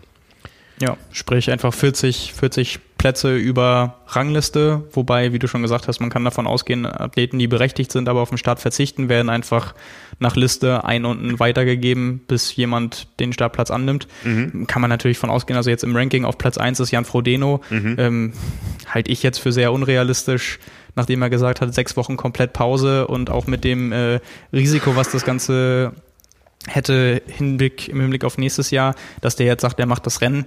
Ähm, das, also da kann man, glaube ich, auch von, von ausgehen, dass der schon mal raus ist und vielen anderen geht's ja wahrscheinlich äh, ähnlich. Wir haben ja mal über diese Verpflichtungen gesprochen, äh, dass man, dass einige Athleten, ich weiß nicht, was umfasst das in den Top 20 oder Top 10? Ja, ist? es äh, gibt diesen Athletenvertrag, äh, den wir mal, wo wir mal Einsicht äh, genommen haben, wo drin steht, wenn die PTO ein Rennen, ob es Meisterschaft ist oder, oder nicht, äh, es spielt da keine Rolle, wenn die PTO PTO ein Rennen äh, ausruft, ausschreibt, wo es mindestens eine Million Dollar Preisgeld gibt, das ist in Daytona der Fall, dann müssen die Top 20 des Rankings mhm. starten. Ja, ja, so war es da geschrieben. Papier ist geduldig, wir sind sicher in einer Sondersituation. Ja, ja und ähm, ja. ich meine auch nicht, dass da irgendwo äh, besonders definiert war, was eben als äh, Szenario hergehalten werden kann. Also ich sage mal, ein ärztliches Attest ist ein ärztliches Attest. Äh, wie genau das da genommen wird, weiß ich nicht. Ich glaube, in diesem Jahr kann man äh, freuen sich viele Athleten, wenn es das äh, Rennen gibt. Ähm, wir wissen auch, äh, da werden erste Trainingslager geplant, speziell darauf hin. Aber es gibt eben auch andere Athleten, die sagen, hm, schwierig, ich äh, bin eigentlich schon gedanklich im nächsten Jahr. Ja, aber ich glaube, für, für alle, die, für die sich das nochmal lohnt, äh, spezifisch sich jetzt acht Wochen vorzubereiten ähm, und eben das Rennen dann auch auf einem hohen Niveau zu machen, das werden ja genug Leute sein, sowohl bei Männern als auch bei Frauen, Ja. ähm, ist es natürlich eine, eine schöne Option. Und die, die Liste ist ja lang, also da wird man das auf jeden Fall so besetzen können, dass es auch ein, ein Weltklassefeld ist letztendlich. Ähm, hat jetzt, du hast gerade schon erwähnt, äh, heute bei, bei Sebastian Kienle gesehen, dass der äh, offensichtlich heiß ist, auch damit liebäugelt noch drei Wochen Trainingslager auf Forteventura zu machen, wenn es die Situation mit den äh, Reiserestriktionen hergibt. Ja, wie gesagt, Und- Hannes, Hannes hat erwähnt, ab 16. machen die auf. Ja. er hat da seinen festen Platz. Ja, und äh, hatte dann auch, das war, war ganz spannend. Also Sebastian Kienle ist ja jetzt nicht äh, bekannt als derjenige, der groß Einblick in spezifische Trainingseinheiten äh, gibt oder so. Aber auch jetzt äh, ganz klar gesagt, ähm, er geht davon aus, wenn er eine Chance aufs Podium haben will, dann äh, muss er den Rückstand beim Schwimmen äh, über zwei Kilometer auf äh, ungefähr 1,30 äh, minimieren bis zur äh, Spitzengruppe und in der Lage sein, die 18 Kilometer am Ende von einem Schnitt äh, um die 3,15 pro Kilometer oder schneller zu laufen. Hat dann auch gesagt, äh, beides äh, sieht gerade sehr unmöglich aus, aber er arbeitet an sich und äh, will eben dann gucken, für was es reicht in acht Wochen. Äh, ja, aber so wird es, denke ich, vielen anderen auch gehen, die da jetzt nochmal die Chance wird, dann richtig, richtig großes Rennen zu machen. Ja, unter den 80, also sprich 40 Frauen, 40 Männern, die startberechtigt wären, sind elf Deutsche. Ja, jetzt äh, suche ich es mir gerade nochmal raus. Das wären bei den Frauen aktuell Anne Haug, äh, Laura Philipp, Daniela Bleimel und Caroline Lehrieder. Alles Langdistanzathletinnen. Ähm, die Distanz ist ja ein bisschen kürzer als Mitteldistanz. Also es ist durchaus äh, sicher interessant für den einen oder anderen, der von einer kürzeren Distanz kommt, da mitzumischen. Ja, ähm, äh, auch in einem vorolympischen Jahr. Hm, ich glaube jetzt nicht, dass ein Laura Lindemann da groß äh, Interesse hätte. Oder wie schätzt du das ein? Ich glaube auch nicht. Ich, dafür ist ihr das Format, denke ich, auch zu fremd, dass sie da äh, so eine lange Reise und so einen großen Aufwand auch äh, auf sich nimmt. Das davon gehe ich nicht aus. Aber wenn man eben sieht bei den bei den Männern, ähm, natürlich werden die Wildcards auch irgendwie begründet verteilt. Also ich könnte mir gut vorstellen, dass also natürlich jemand wie wie Christian Blumenfeld oder Gustav Iden als 73 Weltmeister, das ist ja quasi ein Mitteldistanzformat, ähm, da eine Chance haben. Äh, von der von der PTO selbst wurde nochmal so ein Name Jonathan Brownlee in, in den Raum geworfen. Ähm, ja, das wäre natürlich auch sehr interessant, wie der sich äh, da bei dem Feld auf einer Mitteldistanz schlägt. Und ansonsten äh, muss man eben mal gucken, wie viele, letztendlich geht es ja darum, dass es ja ein Langdistanz- und Mitteldistanzlastiges Ranking, äh, welche Kurzdistanzler oder welche großen Namen, bei denen man gerade davon ausgehen kann, dass sie auch sehr leistungsfähig sind. Vielleicht werden da auch irgendwie Nachweise herangezogen, ähm, wer da Interesse hat zu starten. Also so ein Henry Schumann hat ja auch schon mal eine Mitteldistanz gemacht. Wenn jetzt jemand wie Vincent Louis tatsächlich sagt, trotz Olympia nächstes Jahr irgendwie als Abschluss äh, will er sich dann nochmal ausprobieren, halte ich jetzt persönlich nicht für realistisch, aber ich glaube, äh, sowohl bei Männern als auch bei Frauen wird der Blick da so Richtung Kurzdistanz ITU-Szene gehen, um denen dann bei Bedarf die Chance zu geben, sich mit den Spezialisten zu messen. Ja, aus deutscher Sicht aktuell qualifiziert Jan Frodeno und Sebastian Kienle, die beiden Ironman-Weltmeister. Patrick Lange allerdings nicht, ja, der stand im Ranking nicht hoch genug. Ja, ich weiß nicht, ob er jetzt da Interesse hat äh, zu starten Ich überhaupt. glaube, der hat auch gesagt, dass er jetzt einen Haken hinter das Jahr gemacht hat. so habe ich es auch verstanden. Das, ja. das klingt nicht so, als wenn er da Ambition hätte. ist halt die Frage, ob man das schon zum neuen Jahr zählt. Ja. Äh, außerdem noch äh, mit dabei äh, Andreas Dreiz als äh, amtierender Rot-Champion, Maurice Clavel, Florian Angert, äh, Andreas Böcherer und Frederik Funk. Für Frederik Funk wäre das, glaube ich, ein ganz heißes Ding, oder? So, Das glaube ich auch, Ne? ja. Also, Ja. ne? äh, weißt du da was, ob er starten will? Ja, auf jeden Fall. Ja, ja ne? Der hat jetzt äh, zwei Wochen Pause gemacht ähm, und mal durchgeatmet und startet jetzt auch dann den Aufbau Richtung Daytona. Ja, also wie gesagt, da gibt's genug Leute, die heiß sind. Also Ja. wenn das wirklich so stattfinden kann und auch mit den äh, anbahnenden Feldern, dann wird das echt nochmal ein, ein ganz großes Ding zum Abschluss des Kalenderjahres. Wir Ja. sind wahrscheinlich alle gedanklich dann Ja, eh schon ja. in der Saison 2021, aber so äh, in, der, in der Weihnachtszeit, es wäre einfach auch mal ein anderes Bild. Also wenn man sich sonst vorstellt, dass man im Dezember, es gibt sonst immer natürlich, ich glaube, das wäre auch das Wochenende sonst von, von Bahrain gewesen, dann gibt's im Januar Dubai und so, Ja. aber dass man einfach wirklich auch so, so ein starkes Feld dann da über eine Mitteldistanz sich messen sieht, das hätte sich sonst auch wahrscheinlich keiner träumen lassen. ja. Wer auch noch nicht drauf ist, sind die Norweger. Ja, genau, habe ich ja, hab ich ja gesagt. Genau, hat man, äh, stimmt, hat man schon. Ja, warten wir es mal ab. Ne? Also Nicola Spirik, über die haben wir in den letzten zwei Wochen schon viel gesprochen. Genau, bei den Frauen, ja. Ja, also wir, wir hoffen weiterhin drauf, dass wir doch noch eine Triathlon-Weltmeisterschaft in diesem Jahr haben werden und äh, dass sie auch den Namen Weltmeisterschaft verdient, dass nicht irgendwelche Reiserestriktionen dagegen sprechen. Wir hoffen vor allem, dass nicht wie so oft zwei Stunden nach Beendigung dieses Podcasts eine Nachricht reinkommt, Challenge Daytona abgesagt. Das wäre mal wieder sehr ungünstig. Ja, ja. Was, was hatten wir letzte Woche? Irgend, irgendein Thema hatten wir letzte Woche. Nee, wir hatten, wir hatten, letzte Woche weiß ich nicht, vorletzte Woche hatten wir Luxemburg. Da haben wir Ja. noch über Luxemburg gesprochen und eine Stunde später kam dann die Absage. Das ist uns ja mit den Absagen dieses Jahr ein paar Mal mehr passiert. An dem gleichen Tag, ein Stück weit später. Ja. Ja.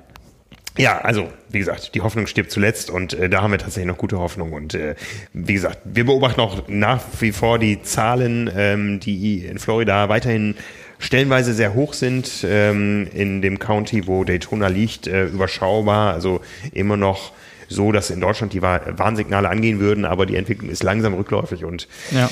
Ja, Wir haben auch den äh, Hinweis aus der Hörerschaft bekommen. Ich finde das ja auch immer faszinierend, wenn man so mitbekommt, wo das äh, teilweise überall gehört wird, also wo, wo Deutsche international verteilt sind, Ja. äh, die Triathlon interessiert sind und hier zuhören, dass äh, in Florida offensichtlich auch, weil wir darüber gesprochen haben, dass der Ironman Florida ähm, noch nicht abgesagt ist, dass an der Veranstaltung unter anderem deswegen äh, festgehalten wird, weil einfach die Politik gerade in der Richtung keine Restriktionen auferlegt und keinen Riegel vorschiebt und das aber angesichts der Lage wohl sehr ähm, ja, bedrohlich und gefährlich ist. Und da war der Kommentar von äh, jemandem, der äh, vor Ort lebt, auch, dass er niemandem empfehlen würde, da an den Start zu gehen und das äh, so zu unterstützen. So kann man, glaube ich, den, den Tenor da äh, deuten, einfach weil das äh, aufgrund der Lage unverantwortlich ist und äh, die Politik das nicht ernst genug nimmt.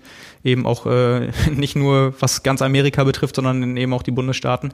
Ähm, ja, das passt ja so ein bisschen ins Bild, weil gerade bei dem Rennen haben wir und auch viele andere sich natürlich gefragt, warum das nicht mit ganz viel Vorlauf schon abgesagt wurde. Ähm, ja, das Äh, ist dann auf jeden Fall ein Stück weit erklärbar. ja. Also wir machen keinen Hehl daraus. Unser Lieblingsbundesstaat ist und bleibt Hawaii. Das auf jeden Fall. Und ich habe es vorhin schon angekündigt, wir haben noch einen zweiten Gesprächspartner, der hat schon ein paar Mal eine Rolle gespielt bei uns, der war schon in unserer Live-Show vor Ort. Äh, Wir haben schon im Podcast mit ihm gesprochen.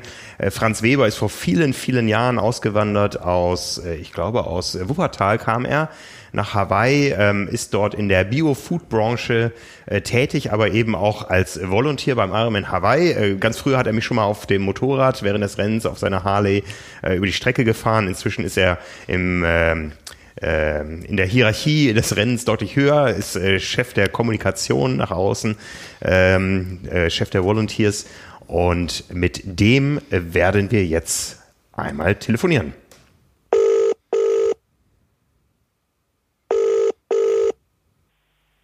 Aloha. Aloha Franz, wie geht es dir? Wunderbar, Frank. Wunderbar. Könnte nicht besser sein. Das ist sehr schön. Franz, es ist Race Week. Stell dir vor, es ist Race Week und keiner ist da. Das äh, konnten wir uns nie ausmalen, dieses Szenario. Wie ist es in Kailua Kona? Es ist sehr ruhig. Wir haben ja immer noch keinen Tourismus. Äh, 98 Prozent weniger Touristen als letztes Jahr in Hawaii. Das merkt man schon.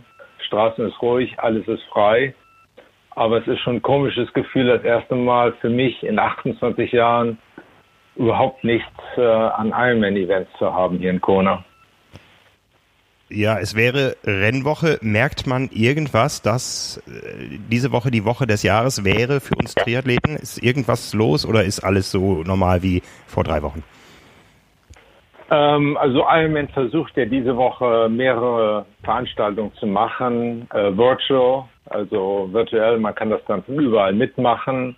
Jeden Tag ist was anderes, die Komomai Party, der Schwimm, Hoala Swim, 5K Run, mitten in der Woche Fahrt nach Hawaii und Abschlussfeier und das alles wird also alles ähm, auf Facebook gemacht, aber nicht so in Person. Sogar der Underpants Run findet statt.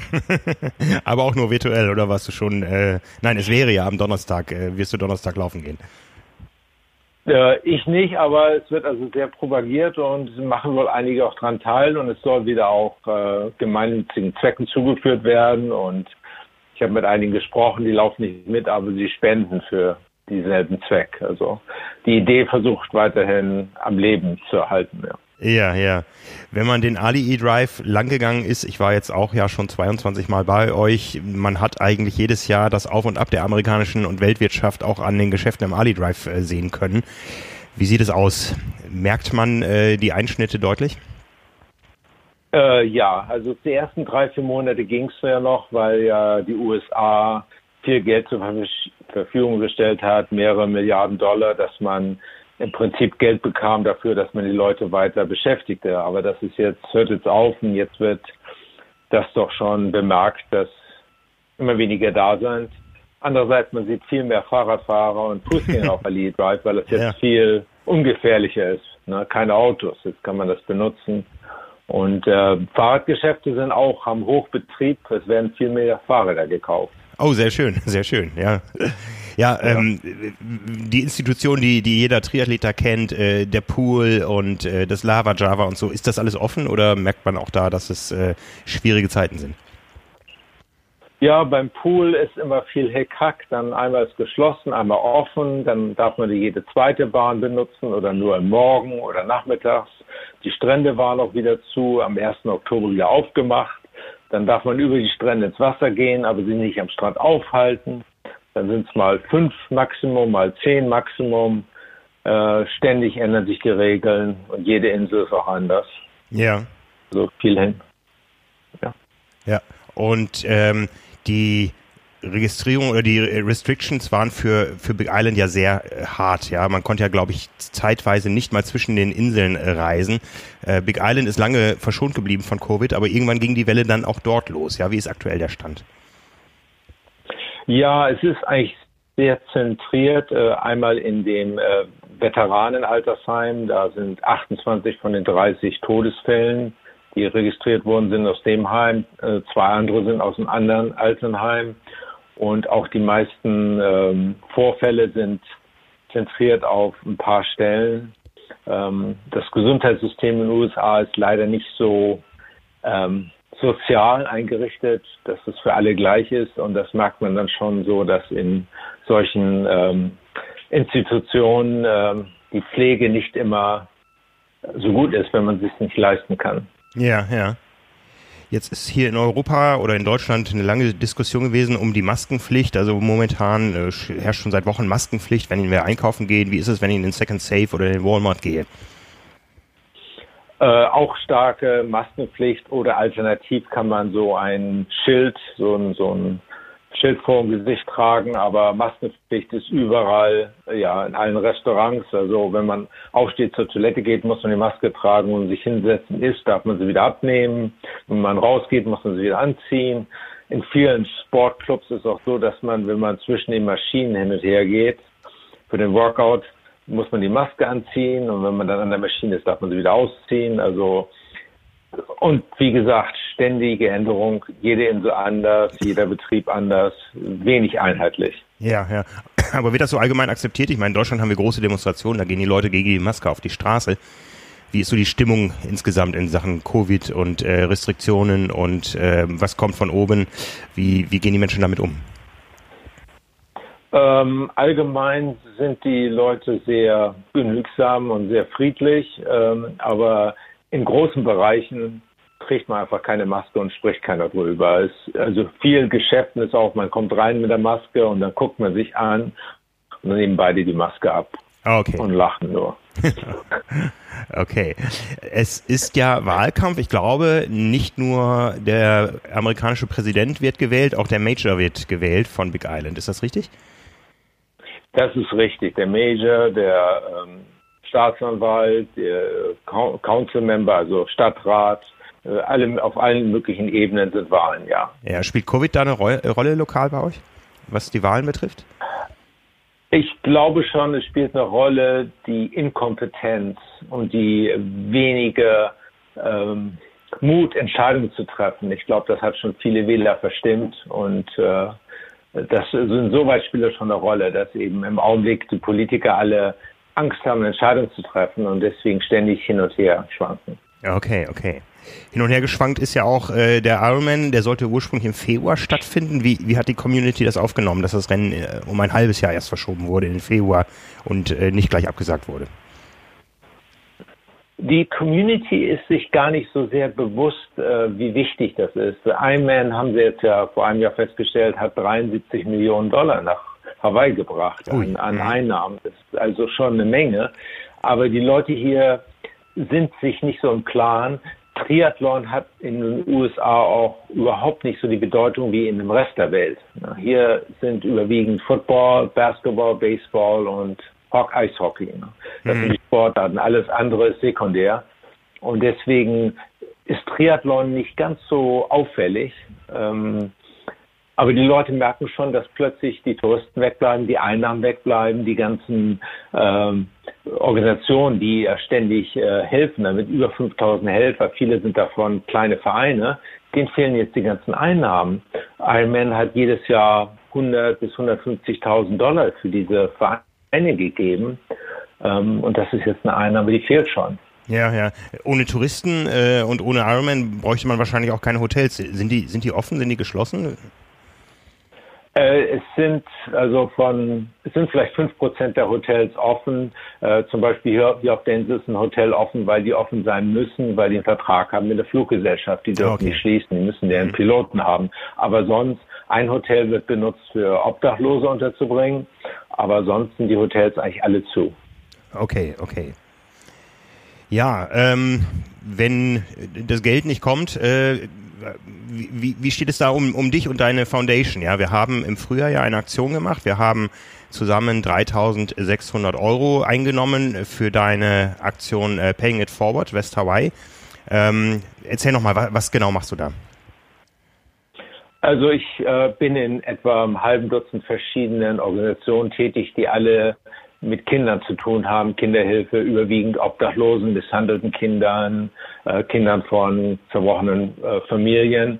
Und es gibt sehr viele Organisationen hier in Hawaii, die helfen und be, be, helfen mit Unterstützung. Das Problem ist nur, viele von denen sind sehr bürokratisch und können nicht direkt helfen. Und ich habe eben immer wieder diese Lücken gemerkt. Und die Organisation, die ich gegründet habe, Paying It Forward, weil ich fühle, mir geht es sehr gut und ich habe alles, was ich brauche. Und äh, mit dieser Organisation kann ich eben direkt helfen, wenn eine Mutter nicht zur Arbeit kann, weil ihr Auto Platten hat und ähm, oder oder wenn ein Kind nicht äh, lernen kann, weil sie weil sie keine Batterie für weil es keine Batterie für einen Computer hat oder solche Sachen, die wo direkt geholfen geholfen werden muss. Und ähm, da kann ich dann eingreifen und der die Unterstützung ist unglaublich, äh, wie die Bevölkerung darauf reagiert, wie die Bevölkerung Geld gibt, Unterstützung gibt. Das ist fantastisch. Ja, wie gesagt, wir haben auch 3600 Euro mit den Hörern und äh, Lesern äh, unserer Medien ja. erwirtschaftet. Kannst du konkret sagen, wo das Geld hingegangen ist? Ja, also ich habe zum Beispiel habe ich ähm, 26 Laptops gefunden, weil jetzt hier in den USA ist ja immer noch Schule, Fernunterricht, die dürfen nicht zur Schule mhm. und die ganzen Schül Schüler, die benachteiligt sind, ähm, da kommen dann welche und sagen, ja, ich benutze das äh, Handy von meiner Mutter, um Unterricht teilzunehmen. Das ist natürlich kaum möglich.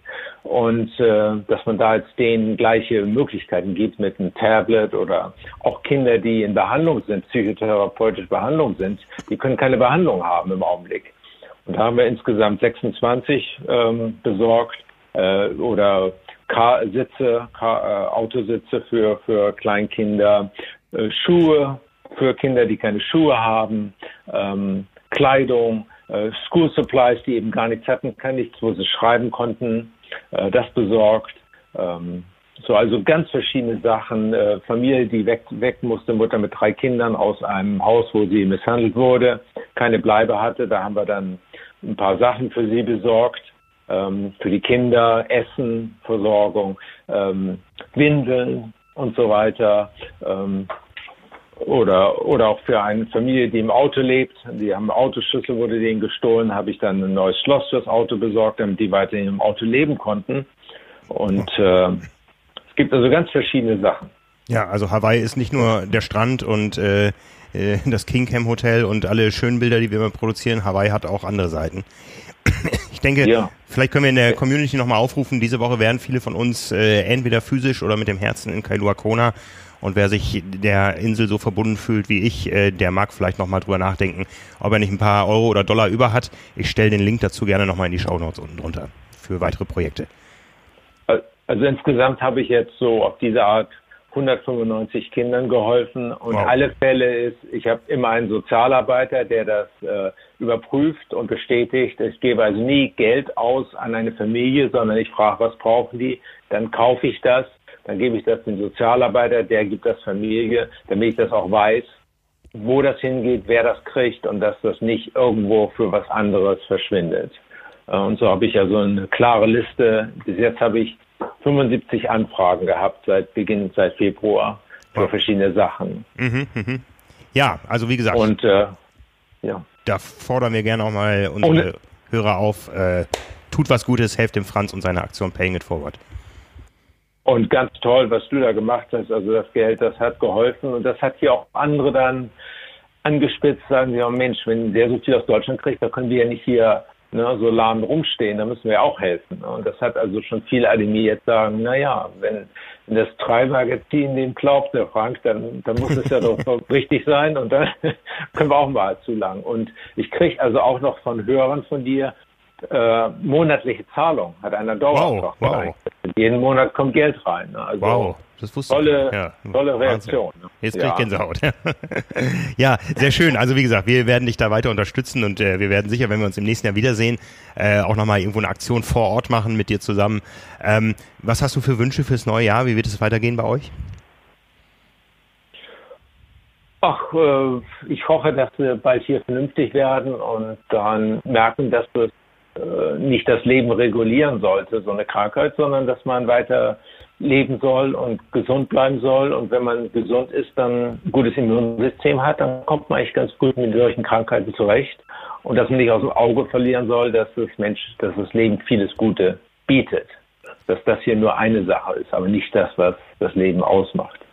Und wenn wir dann im nächsten Jahr im Oktober zurückkommen nach Kailua Kona nach zwei Jahren Pause, was wird sich alles verändert haben? Was wird neu sein? Naja, also Ironman überlegt schon, wie viele Masken sie kaufen müssen, wenn das nächstes Jahr wieder eintrifft. Und es, es wird wahrscheinlich weniger Geschäfte geben, weniger Restaurants, weniger, ähm, so viele von denen werden wahrscheinlich pleite gehen in den nächsten zwei, drei Monaten. Ich glaube schon, dass so Oh, 20 Prozent der Geschäfte weg sind. Und äh, andererseits der Häusermarkt boomt vom Festland. Alle Leute kaufen hier Häuser ungesehen, weil die Okay. meinen, Hawaii ist doch relativ sicher und ähm, das macht sich also schon bemerkbar. Oh wei, ja, oh, gro große Veränderungen. Ja, wir sind sehr gespannt. Wir hoffen, Ja. dass wir uns im nächsten Jahr wiedersehen können. Ja, ähm, für viele Menschen auch auch hierzulande ist es ja eine große Perspektive, einmal nach Hawaii reisen zu dürfen. Ich hatte das Vergnügen schon ein paar Mal öfter und es war immer eine Freude, dich, dich da zu sehen und ich hoffe darauf, dass wir uns im nächsten Jahr im Oktober da wiedersehen und dann kommst du in unsere Show und dann äh, machen wir nochmal eine schöne Aktion zusammen. Absolut, ja. Wie man Franz. so schön sagt hier, ah- Ahui Ho. Sehr schön. Ahui ho. Mahalo für das Gespräch, Franz. Ich wünsche dir eine gute Nacht. Bei dir ist es schon spät jetzt. Äh, danke für deine Ja. Zeit und äh, alles Gute nach Kailua Kona. Ja, und danke für deine Unterstützung und tolle Berichterstattung. Es ist immer wunderbar, dir zuzuhören und zu sehen, was du schreibst. Vielen Dank. Wir machen das sehr gerne. Mach's gut. Dankeschön. Gut. Tschüss. Ciao, ciao. Aloha. Aloha. Ja, immer wieder eine große Freude mit Franz. Äh, Ich muss äh, zur Erklärung dazu sagen, wir haben das Gespräch heute äh, früh aufgezeichnet. Franz lebt auf Hawaii, hat zwölf Stunden Zeitunterschied. Vielleicht haben sich einige sonst gerade gefragt, wenn bei uns Nachmittag ist, ob Franz dafür extra in der Nacht aufgestanden ist. Nein, Genau. nein, ist er nicht. Nee, ich bin, ich bin in der Nacht aufgestanden, darum hat Simon jetzt auch nicht gesprochen. Der hat da noch geschlafen. Ja, genau. Oder trainiert. Ich nehme, ja, nein, gerade nicht. wenn du sagst gerade nicht, ja, also wenn du eine Ruhewoche hast, ja, da schlackern andere mit den Ohren, ja, das, das ist Ja, für die gut. Trainingslager. Ja. Was, was, was heißt gerade nicht? Ich habe wirklich äh, drei, vier Tage gar nichts gemacht. Aber das liegt auch daran, dass ich so ein bisschen zur Pause gezwungen wurde, weil ich ein bisschen Wadenprobleme habe gerade. Aber es ist in der Saisonpause bei jemandem oder bei, bei mir persönlich auch ganz gut, dass ich da nicht äh, nach zwei Tagen in den Modus verfall, äh, Angst davor zu haben, zu wenig zu machen und schon wieder aufzudrehen. Also wenn man so mal ausgebremst wird zur richtigen Zeit, ist es vielleicht gar nichts Schlechtes. Ja, ja komm, Sonntagmorgen, wir beiden und Jan Frodeno. Ja, schauen wir mal. Schauen wir mal. Apropos Jan Frodeno, wir haben eine sehr nette Zuschrift bekommen aus dem Ruhrgebiet und zwar von Sebastian Koke. Der ähm, hat selber noch keine Langdistanz gefinisht, äh, möchte das Ganze aber im nächsten Jahr in Rot machen, wäre, glaube ich, für dieses Jahr gemeldet gewesen, aber hat sich überlegt, hm, irgendwie kann ich dieses Jahr nicht so an mir vorbeistreichen lassen und ähm, hat sich äh, ja was Besonderes ausgedacht. er weiß, Entschuldigung, in Rot, da steht die Weltbestzeit im Triathlon. Und zwar, du weißt es auswendig, 7 Stunden, 35 Minuten 35, 34 oder 36? Äh, 34. Ja, irgendwo, irgendwo wird es hier drin stehen. Oh Mann, das ist jetzt peinlich. Ja, wenn du die Lösung nicht weißt, ist natürlich ja, die Frage zu stellen. Also zwölf, zwölf Sekunden äh, äh mehr hat er gebraucht als Nils neulich äh, beim, bei der Hölle von Kuh. Ne? Ähm, das wäre vielleicht dann der kürzere Weg, da zu gucken. Also Jan Frodeno hat vorgelegt, ah. Sie, sieben Stunden 35 Minuten und 39 Sekunden. Ja, okay. Knapp und Sebastian Koke weiß, diese Zeit werde ich äh, wahrscheinlich nicht schlagen, wenn ich über die volle Distanz gehe. Er dreht den Spieß um. Er sagt, ich mache diese sieben Stunden 35 Minuten und 39 Sekunden und schaue mal, wie weit ich in der Zeit komme. Ja, sein Plan ist. Ja, und, und sogar noch äh, so aufgeteilt, dass er jeweils in allen Disziplinen die gleiche Zeit absolviert wie Jan Frodeno und dann einfach das nicht auf die Distanz, sondern auf die Dauer beschränkt. Genau, genau. Äh, sein Plan ist 8 Uhr morgens geht's los mit 45 Minuten im Schwimmbad in Werner an der Lippe. Ja, äh, 45 Minuten war die Zeit damals von Jan Frodeno. Die Radzeit von Jan Frodeno vier Stunden, acht Minuten und sieben Sekunden. Da wird er dann von Werner an der Lippe nach Bochum fahren. Da hat er ungefähr 800 bis 1000 Höhenmeter. Das passt ja auch so ungefähr zum Kurs mhm. in Rot, ja, so in grö gröber Näherung. Und anschließend hat er sich eine 5-Kilometer-Runde gesteckt, auf der er noch äh, zwei Stunden 39 Minuten und 35 Sekunden, also Jan Frodenos Marathonzeit 2016 in Rot, ähm, laufen wird. Und zwar das Ganze in Bochum am Hospiz. Und das Hospiz ist auch äh, Ziel der ganzen Aktion. Er sammelt nämlich für das Hospiz äh, St. Hildegard in Bochum Geld und ähm, hat da schon mal etwas gemacht, äh, schon mit einer Aktion mal 4000 Euro gesammelt. Jetzt geht es eben darum, wie viel Kilometer schafft er in diesen 7 Stunden 35 Minuten und 39 Sekunden. Für jeden Kilometer, den er schafft, äh, hat er Spendengelder gesammelt und das sind aktuell schon fast 40 Euro pro Kilometer. Ne? Also beim, das ist äh, echt ordentlich. Ja, bei einem 150 äh, Kilometer Resultat am Ende die es vielleicht werden könnten, ähm, kämen da 6.000 Euro zusammen. Ja. ja. Und damit das noch mehr wird, also wir haben eben schon auf die Aktion mit äh, bei Franz ähm, ähm, aufmerksam gemacht, der im fernen Hawaii Gelder sammelt. Ähm, Sebastian sammelt für das äh, Hospiz in Bochum und den Link dazu, den stellen wir auch in die Shownotes. Vielleicht äh, liegt dem einen oder anderen die Nähe ja näher oder hat selber schon äh, Erfahrung mit Hospizarbeit gesammelt im Umfeld irgendwo. Ähm, ja, der Link steht in den Show Notes. Äh, helft Sebastian, helft den Menschen, die im Hospiz da äh, sehr, sehr, sehr wertvolle Arbeit leisten und ähm, ja, denkt an diesem Wochenende nicht nur an euch und an den Triathlon, sondern auch an andere. Ja, schöne Sache. Ja, kommen wir zum Abschluss zu den Rubriken. Wir haben, wir haben äh, letzte Woche äh, das erwähnt. Äh, Till Schenk hatte seine Stupid Seven vor, ja, äh, sieben Everestings in sieben Tagen in sieben Ländern. Das ganze Projekt ist an Corona gescheitert, keinesfalls an Till, äh, wobei Till auch ganz schön gelitten hat. Äh, bei seinem ja. zweiten Everesting war es, glaube ich, was dann am Grand Ballon im Elsass in Frankreich stattgefunden hat. Ja. Ähm, ich weiß gar nicht genau, was jetzt das Outcome der ganzen Aktion war. Also Spaß hatten sie. Ja, und sie sind jetzt am, im Schwarzwald quasi, als wir Till interviewt haben, hat er ja auch gesagt, das ist so deren Base. Da wollten sie eigentlich das letzte Everesting machen. Da waren sie jetzt und haben dann auch nochmal geeverestet und das ist dann dahingehend eskaliert, dass man gesagt hat, wenn man knapp 9000 äh, Höhenmeter schafft, dann kann man noch aufrunden und 10 Kilometer in die Höhe quasi hinlegen in einer Fahrt. Das hat Till dann durchgezogen, also 10.000 Höhenmeter wollte er dann knacken. Das hat dann auch, äh, ich weiß gerade nicht äh, die Gesamtbewegungszeit äh, und die, die Dauer, aber bis 4.20 Uhr in der Früh war er beschäftigt. Und eine seiner Aussagen war dann dazu, wenn man sich natürlich vorstellen kann, wie das in der Nacht dann und die Nacht durch dementsprechend kalt ist, weil Till legt sich ja nicht auf dem Rad mal eben auf den Lenker mit einem Kissen und schläft ein paar äh, Zuzutrauen Minuten. Zuzutrauen wäre auch ihm das, äh, wär, oder nee, das, das macht er natürlich nicht. Und dann hat er, hat er gepostet dazu, wenn man ihm auf den Bildern auch wirklich so die Strapazen ansehen konnte. Äh, er hat eine Frage ähm, zum bei seinem Post gestrigen Everesting, wenn der Snickers in seiner Trikottasche bei der Bergabfahrt gefriert, ob das den Snickers dann automatisch zu Snickers Eis macht. Also viele kennen das sicherlich. Äh, ja, das ist eine gute Frage. Das muss man, glaube ich, ausprobieren, um es nachvollziehen zu können. Äh, ja, also trotz trotz des Leidens mal immer wie oder wie gewöhnlich mit Humor genommen. Ähm, ja, aber wir haben es ja auch gerade äh, schon mal angedeutet äh, an verschiedenen Stellen. Spannend wird's jetzt. Also das Vorhaben ist zwar geplatzt, aber spannend wird's dann auch nächstes Jahr, ob sich das realisieren lässt mit äh, allen Kontinenten. Das wäre natürlich dann eine sehr, sehr spektakuläre Sache. Ja, ja, da freuen wir uns auf jeden Fall drauf. Ähm, kommen wir zu den Einheiten der Woche. Ähm, auch, auch da gab es ein Everesting. Ich, ich glaube, Everesting wird so eins der Wörter des Jahres, oder? Ja, das Triathlon-Wort des Jahres. Das Triathlon-Wort des Jahres. Ich meine, Till hat sich da... Oder Triathlon-Unwort des Jahres, je nachdem, wie, wie man will. Ja, Till hat sich da echt was... Ähm, hat sich ja epische Anstiege ausgesucht, ja. äh, wunderbare Landschaften und so weiter. Die hat nicht jeder, vor allem nicht jeder in seiner Heimat. Und es gibt einen Triathlon-Profi in Hannover namens Christian Haupt, der uns noch sehr bekannt ist, weil er mal schnellster Age-Gruppe Overall in Kailua, Kailua Kona war.